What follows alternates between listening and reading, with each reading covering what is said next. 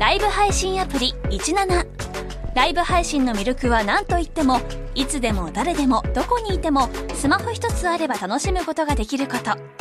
17ではライバーと呼ばれるライブ配信者によるトーク音楽バーチャルやゲームなどの様々なライブ配信や著名人を起用した番組配信を24時間365日お届けしています。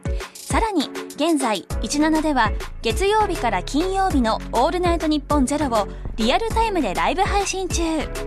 パーソナリティやスタジオの様子を映像付きでお楽しみいただけるほか17限定のアフタートークもお届けしています。ぜひアプリをダウンロードしてお楽しみください。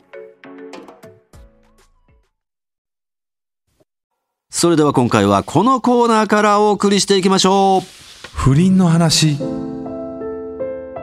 ジャンポケ斎藤に斎藤由貴さんと私大村がこの番組を通じてこれほど声を大にしてダメですよと警告し続けているのに斎藤会で後を絶たない斎藤会ってなんだよ。なんだ斎藤会ってよ。そんな不倫の経験がある抜き差しリスナーからその体験談を送ってもらい私大村が優しく不倫はダメですよと諭しているのがこのコーナーでございます。斎藤由貴さんは？なんだっけ？なんかまだ続いてたよって。あのあれでしょその医師と。医者お医者さんと偶然会って偶然会ったんだよね。ん？っていう釈明をしてたよね。お釈明知らないな。偶然そのただずっと続いてたってだけじゃないの？いや続いてないんですよみたいなことだって。言い訳してるんだ。で言い訳というか。言い訳っていうかであの偶然会っただけでで偶然会ったけどやっぱもう一回ちょっと会いたいなってなって病院まで追いかけて病院の前で号泣してたっていう。なんかその問答が取られたんだっけ、そう。なんか泣いてるな泣いてる。なんかね。なんかもんいやもう続いてるやん。好好きやん。きやん。まだ。まあまあね。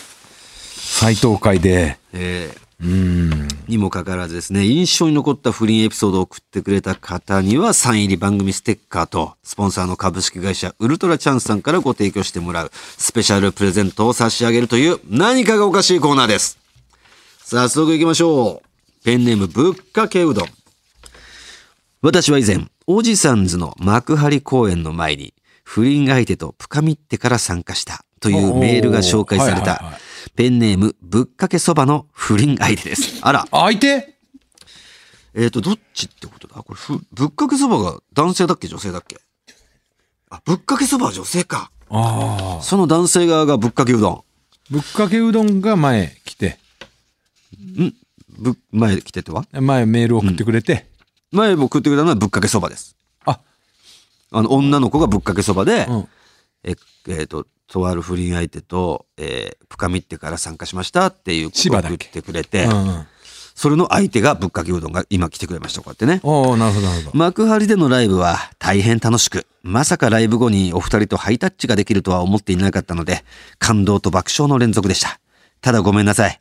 お二人のライブ前に一発深みってから参加したので、深みるの余韻に浸りながら爆笑するという人間の、人間の欲求満たしまくりの一日となってしまいました。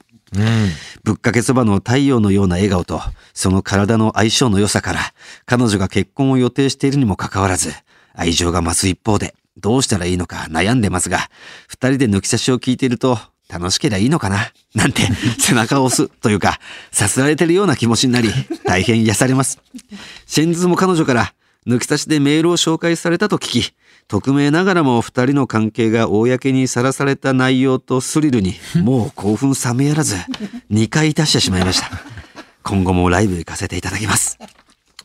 いやー。これはさ、うん。えーっと、んうどんは最大者なんだっけ？だったんじゃないかな。ああもう今いないんだっけ？フリーだっけ？いや、わかんないわかんない。だ妻子持ちの人と、深みって行きましたみたいなのが、ぷか、えーぶっかけそばのメールだったんじゃないかなでぶっかけそばももうあの婚約してるみたいなことだよねこれ見るとそうだね。うん結婚予定してるらしいからね。まあだけどこれ例えばさうどんもあのぶっかけそばもうん。もうじゃあお互いフリーの状況になってじゃあこれで晴れて俺たちは付き合えるぞってなると急に冷めるってことはあり得るよね。ってこともあるのかな。まああるんだろうね多分。今のこの状況だから嬉しいしなんかいいっていうところもあるじゃんなんなんだろうね、そういうのも、なんかしがらみなくなんか、かミッションこなしてる感じでさ、欲望だけをみたいな。うん。欲望と肉望だけをあねおうよいしょ。ね。なるほどね。いや、まあまあ、これでも、楽しければいいのかなは、まあもちろん大切ですけどね。うん。まあまあ俺らは被害者が、被害者が出ないような。知らねえよっていうねそうそうそうそう。うんまあまあ、その傷つけてしまう人はいるからね。うんうん、そこはやっぱりちゃんとケアしなきゃいけないというかさ。うんさあ続きましては、えー埼玉県吉川市の、えー25歳男性、ペンネームトラ。あれは20代前半の時のことです。当時の僕は高校時代から付き合っていた彼女と別れ、お金を貯めてはふらふらと海外へ旅に行くバックパッカー生活を送ってました。かっけえなその時はアメリカへ行こうと決めて準備をしていたんですが、ある日高校時代の男友達が、お前がアメリカ行く前に久々に飲もうよと連絡をくれました。友達と会うのは高校卒業以来で、上野で飲むことになり、集合場所に着くと、その男友達の横にはもう一人、なんか見たことがあるような女の子が。その子は高校時代に1年間同じクラスだったエルちゃんでした。男友達曰く、エルちゃんも今日飲みたいらしいから連れてきたんだ。とのこと。エルちゃんは高校時代、パッと見冴えない普通の子の印象だったんですが、久々に会うと垢抜けててとても可愛くなっていました。芸能人で言うと田中みな実さんのような清楚な子です。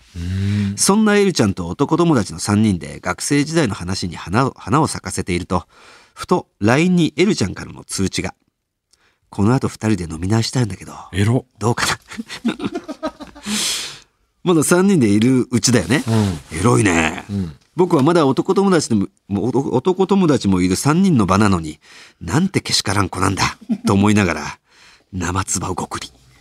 ちょっとトイレ行ってくるわ、と席を立ち、もちろん、3人で解散した後に、また2人で集合しよう、と返信。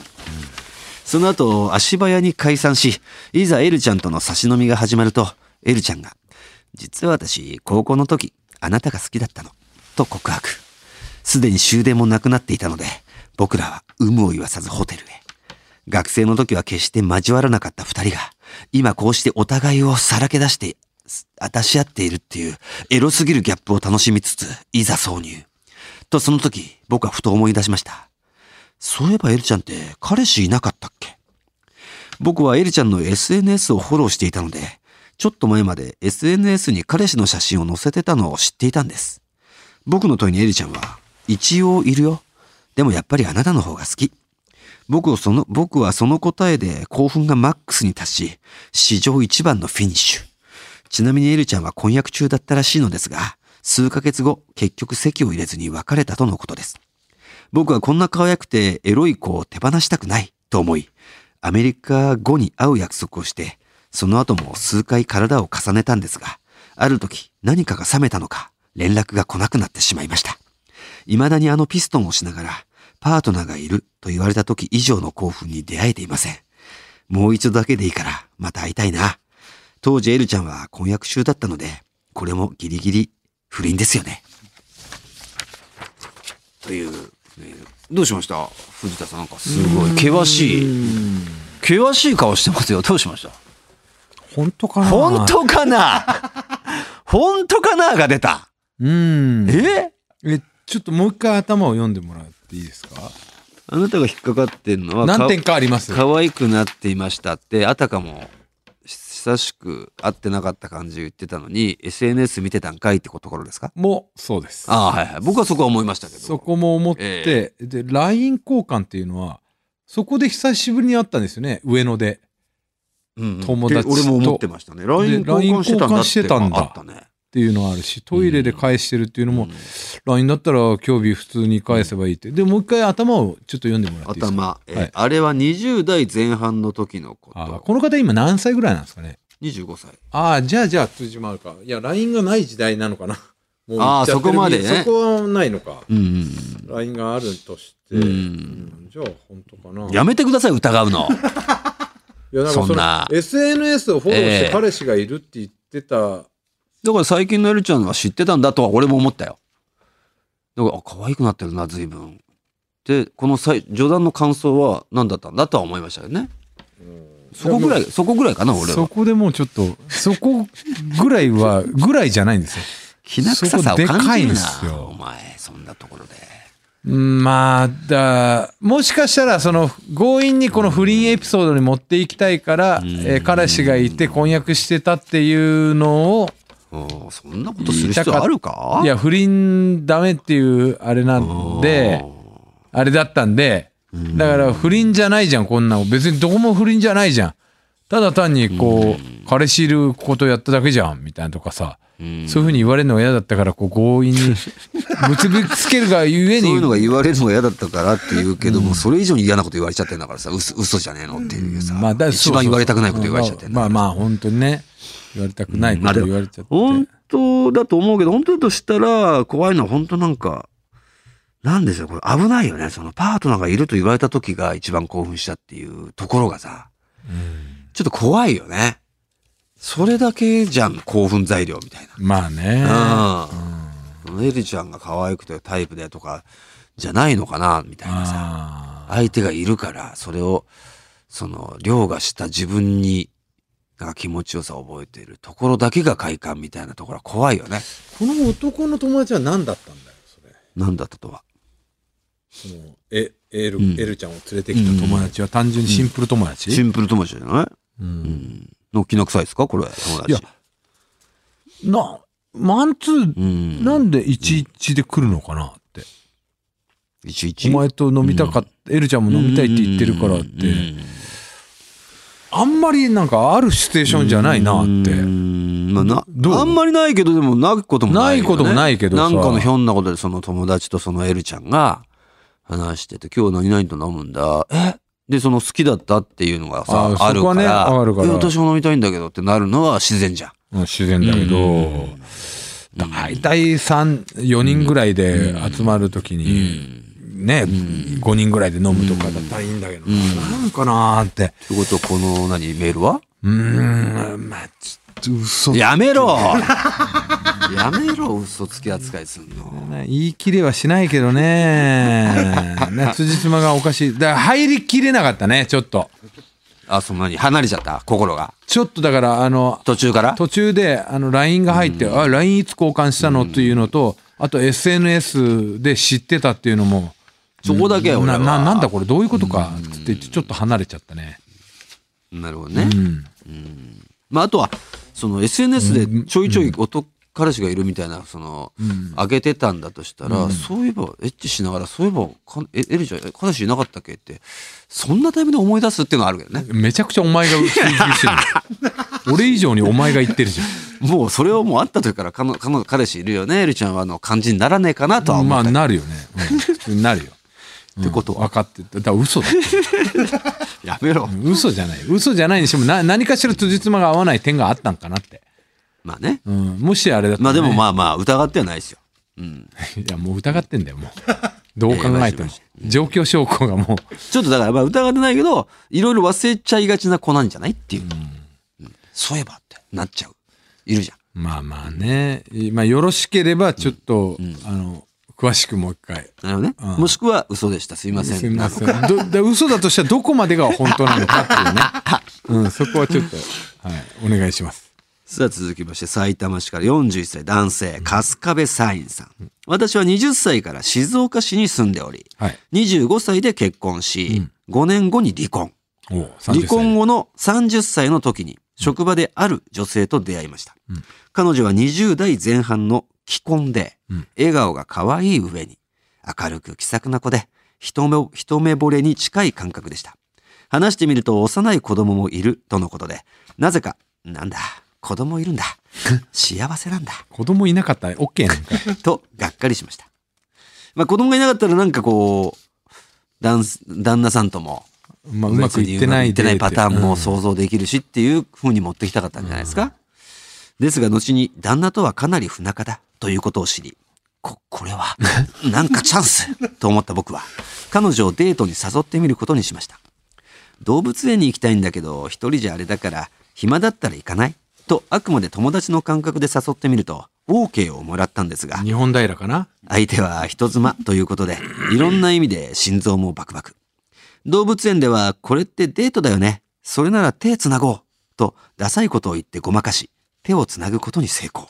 全然ドキドキしてないじゃん。それからは思い立つたびにデートをし、えーいろいろなところに行きました。そしていよいよ手をつなぐだけでは足りなくなり、既婚者の子供持ちと知りながら、交際の、交際を申し込んだところ、恥ずかしそうに、いいよ、と OK をもらい、えその日のうちにラブホテルで深みりました。出産済みの下半身は今まで経験したことがない広さで。おい えー気持ちよすぎて、あ、気持ちよかったんかい。心と中やんが、な、なんだこれ？と叫びました。その日以降、たかが外れたようにぷか、ぷかぷかしまくり、ある日、ディズニーの泊まりデートをする朝、彼女の家の近くで待ち合わせをし、車で出発しようとした際、彼女の旦那が追いかけてきて、うわ不倫関係が発覚。怖っ怪しいと思ったらやっぱり男か。誰だお前？警察呼ぶからな。と怒鳴られました。警察呼んでも何にもなんないのに。しかし僕は彼女から、旦那が家事を一切やらず、子供もほったらかし、旦那が稼いだお金を彼女に渡さず、ほとんどを旦那の趣味で使い切っているために、普段から相当我慢を強いられていることを聞いていたので、怒鳴られたにもかかわらず、お前こそお前が旦那か、と言ってしまいました。幸い暴力沙汰にはなりませんでしたが、何人か野獣馬が集まってしまい、結局彼女のお父さんが彼女を迎えに来て、彼女は子供と実家に帰り、別居になり、僕の方は旦那と話し合い、裁判や大事に至らず、賠償金として100万円を要求され支払い、示談しました。大事に至払ってるやん。至ってるよ。大事に至ってるよ。そのうち彼女は離婚しました。それから僕は彼女の実家の埼玉に帰り、数年後に結婚し、うんトータルテンボス愛が溢れた次女が誕生。うん。今は家族幸せに暮らしています。成就したけど、不倫、ダメ、絶対。えもしかして、えー、すごあの、絵を送ってくれた人？え？トータルテンボスのおはアフロの絵を。いはい、そうだそう。。次女ね。次女。はいはい、トータルテンボス愛が溢れて次女だ。溢れて、絵を描いてくれたよね。俺の絵か。うわあ、これ、その末であの。の、なんかだから、イオンかなんか来てくれてたね。一番前に来てくれたあの女の子のお父さんが、こんな、そうなんだ。こんなことがあったんだ。すごいこと。ってことは、え、次女ってことは、じゃあ上が、上は、血は繋がってないってことね。だから連れ子ってことになるのね、かな。上は。で、次女が自分の地どの元、血のつながっ血た子っていうね。そうか、そう、すごいね。でも成就したから、まあ、不倫はダメだけど、まあまあまあ。まあ、一応奥さん的には今の方が。絶対幸せだろうからねね。うん。結果良かったよね。うん。さあ、と助け出したいうことで、記憶に残る不倫エピソードがありますかいやぶっかけそば、ぶっかけうどんからの、虎からの春日部山陰の3通で今日は終わってしまいましたが、ぶっちゃけ俺これここで、ええ。ーっと嘘つき認定したん。彼にあげる予定だったんですよ。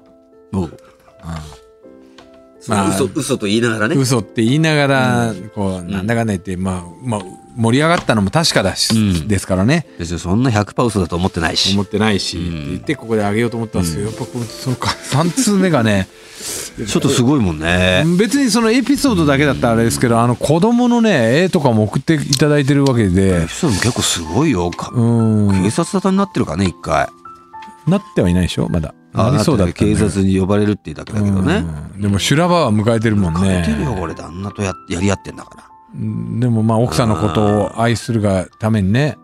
いや、これはもうこの方でいいね。そうですね、うん。だもしあの、うん。あれでねこれは差し上げますんで、うん。あの初めて行った遊園地は日本平動物園だったのかどうか。そうだろ、静岡ちょっと教えていただきたいですね。だから、静岡だったとしたらな。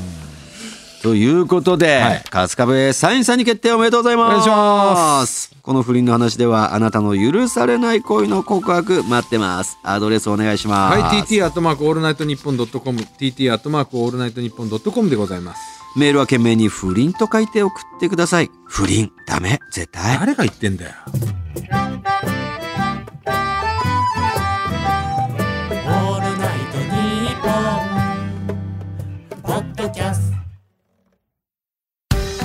銀シャリの橋本です。うなぎです。オールナイトニッポンポッドキャスト銀シャリのおとぎ話。これどんな番組なんでしょうか？我々が思ったことをしゃべる通常会やゲストを招いて世の不条理について討論したりマニアックお笑いクイズで盛り上がる回もあるいい番組です。日本放送のポッドキャストステーションで配信中です。ぜひ一度聞いてみてください。トータルテンボスの抜き差しならないとシーズン2。この番組は株式会社ウルトラチャンスのサポートで東京有楽町の日本放送から世界中の抜き差せれをお届けしました。さあエンディングです。この抜き差しではリスナーが送ってきてくれた自作の曲を月替わりでエンディングテーマにしておりますが、はい変わってますよね。はいはい。はい。12月に入りましたから新しい曲になりましたおよー。メールが来ております。ラジオネームですね。神奈川県のシンジえー最近寒くなってきたので冬の曲を使っていただけたらなと願いを込めて送信します、大切な人をずっと待ち続けるバラードです。曲名、出会い。アーティスト名。シンジ。信じ。なるほど。あ漫才ツアーおじさんに行きたかったけど満席になっちゃって行けないと。悲しいよって神奈川だから東京だったかな狙ってたのなるほは、どね。早く買わないと。東京はね、さすがに。さあメールも何通か最後に呼びたいと思います。神戸市31歳ペンネームガストン私は最近になって音楽アプリのポッドキャスト機能を使ってラジオが聴けることを知り数ある番組の中からこれは絶対外れがないだろうと思いお二人の抜き差しならないとシーズン2を聞き始めましたはい。私は公務員で学生時代にクソ真面目がゆえに学校から親を呼ばれたことがあるほどなんですが どこが、真面目で、えー真面目すぎて？いやいや呼ばれたの？嘘嘘じゃないのこれ。あ、そういうことなの？わかんない。抜き差しを聞き始めてからはここまで下品な言葉を流暢に使いこなすお二人に対しこんなイケオジになりたい。と 憧れを抱きました。で、やっぱあれじゃない？あの、クソ真面目すぎて、大丈夫なのか、この子は真面目すぎて。真面目すぎて本当に親を呼ばれたんだ。呼ばれたんじゃない？はあ抜き差しは通勤の行き帰りに聞いているんですが今私が聞いているのはお二人がコロナ禍真っ只中で行われた2020年の m 1の予想をしているところです。覚えてねえよ。全然覚えてねえなですのでもしこのメールを紹介していただけてもその回を聞くのはまだ先の未来の私となります。追いつけ。未来の回で紹介していただけることを期待しながら引き続き番組を拝聴させていただきます。ねこのメール読まれたところまで絶対根拠曲ね,、まあね聞いていてくれたらありがたいけれども、途中で飽きないでね、これはやっぱその昨日さ、うん。あのー昨日？ポッドキャストの音楽機能をあ昨日ね。見て、うん。でポッドキャスト見て、あのやっぱノブロック見た人の効果はあるかもね。ノブロックを見てあこの人ら面白いなと思って知らなくて俺らのこと。なるほどね。であそれを見てなければそのラインナップに抜き差しならないとかあってもスルーしてたけど目にも留めなかったのが、うん。ああのノブロックのあトータルテンボスだ、うん、面白いかもな、で聞いてくれるパターンは多いかもね。多いかもねさあペンネームおのぼりさん女性の方。最近お二人のファンになった35歳の女で、うん。普段はとある金融機関の役員秘書をしており役員。日頃はスンとして生きてます。スンとね。なんかスンとして生きている感じの職業だもんねやっぱうん役員秘書は、は。ね、うん。昔からお二人の名前やお顔は存じ上げていましたが、23歳の知人男性から「ノブロック TV のトータルテンボスが面白いよ」と聞き、うん。動画を拝見したのをきっかけに大ハマりし寿司ボーイズから拝見し始めました。うん。その後 m 1など過去の漫才も拝見しこんなに漫才を生で楽しみたいと思ってた時おじさんズの公演があることを知り地元公演のもちろん特典付きチケットに無事当選。うん。ライブ後の写真撮影ではお二人とも背が高くイケオジでとても緊張しましたその公演のネタの中で「抜き差し」という番組をされていることを知りその時点でもう寿司ボーイズは見尽くしてしまっていたので今度はこちらをと攻め始めてうん。もう1ヶ月でしょうか、感想は「うわーすごい。下ネタしかない」です ノブロック TV と寿司ボーイズ。地上波ネタから入った私はそれらでお二人が時折繰り出すエロは中学生のようで可愛らしい印象しかありませんでしたが抜き差しは過去を追うほどに生々しく お二人の印象が少し現実の大人に変わっていっております。とはいえ大好きな漫才師の人間臭い一面が垣間見れるのも醍醐味で電車の中では音漏れを気にしながら過去文を追う立派なリスナーとなりました。うんすげえ。すごいね、うん。どこでしょうね。ライブは来てくれたの。1ヶ月ぐらいもう経ってるわけだからさ抜き差しを知って。地元っていうだかから埼玉、えー、佐野とか。こうあそうかもね、うん。佐野あたりかな、うんうんうんうん。うんうん、すごいねなんか。幕張と佐野なんじゃないなるほどね、いやーちょっとありがたいね。うん嬉しいです。増えてきてるね。さあということでこの番組ではエンディングテーマをはじめ抜き差しリスナーからのメールを待っております。今回お送りしたコーナー以外にも情けねえ不倫の話とんでも理論当たり会抜き差し世論調査のテーマなどへのメールを送ってきてください。合わせましょうに出演希望の方は電話番号を忘れずに。また番組のエンディングテーマはジャスラックに登録されていないオリジナル音源に限りますすべての受付メールアドレスはこちら。はい TT アットマークオールナイトニッポンドットコム TT アットマークオールナイトニッポンドットコムです。なお番組に関する詳しい情報は抜き差しの番組 X のアカウントでチェックし番組の感想などはぜひ「ハッシュタグ抜き差し」をつけてポストしてください。それでは今週はこの辺でお相手はトータルテンボス大村智広と藤田健介でした。また来週。さよなら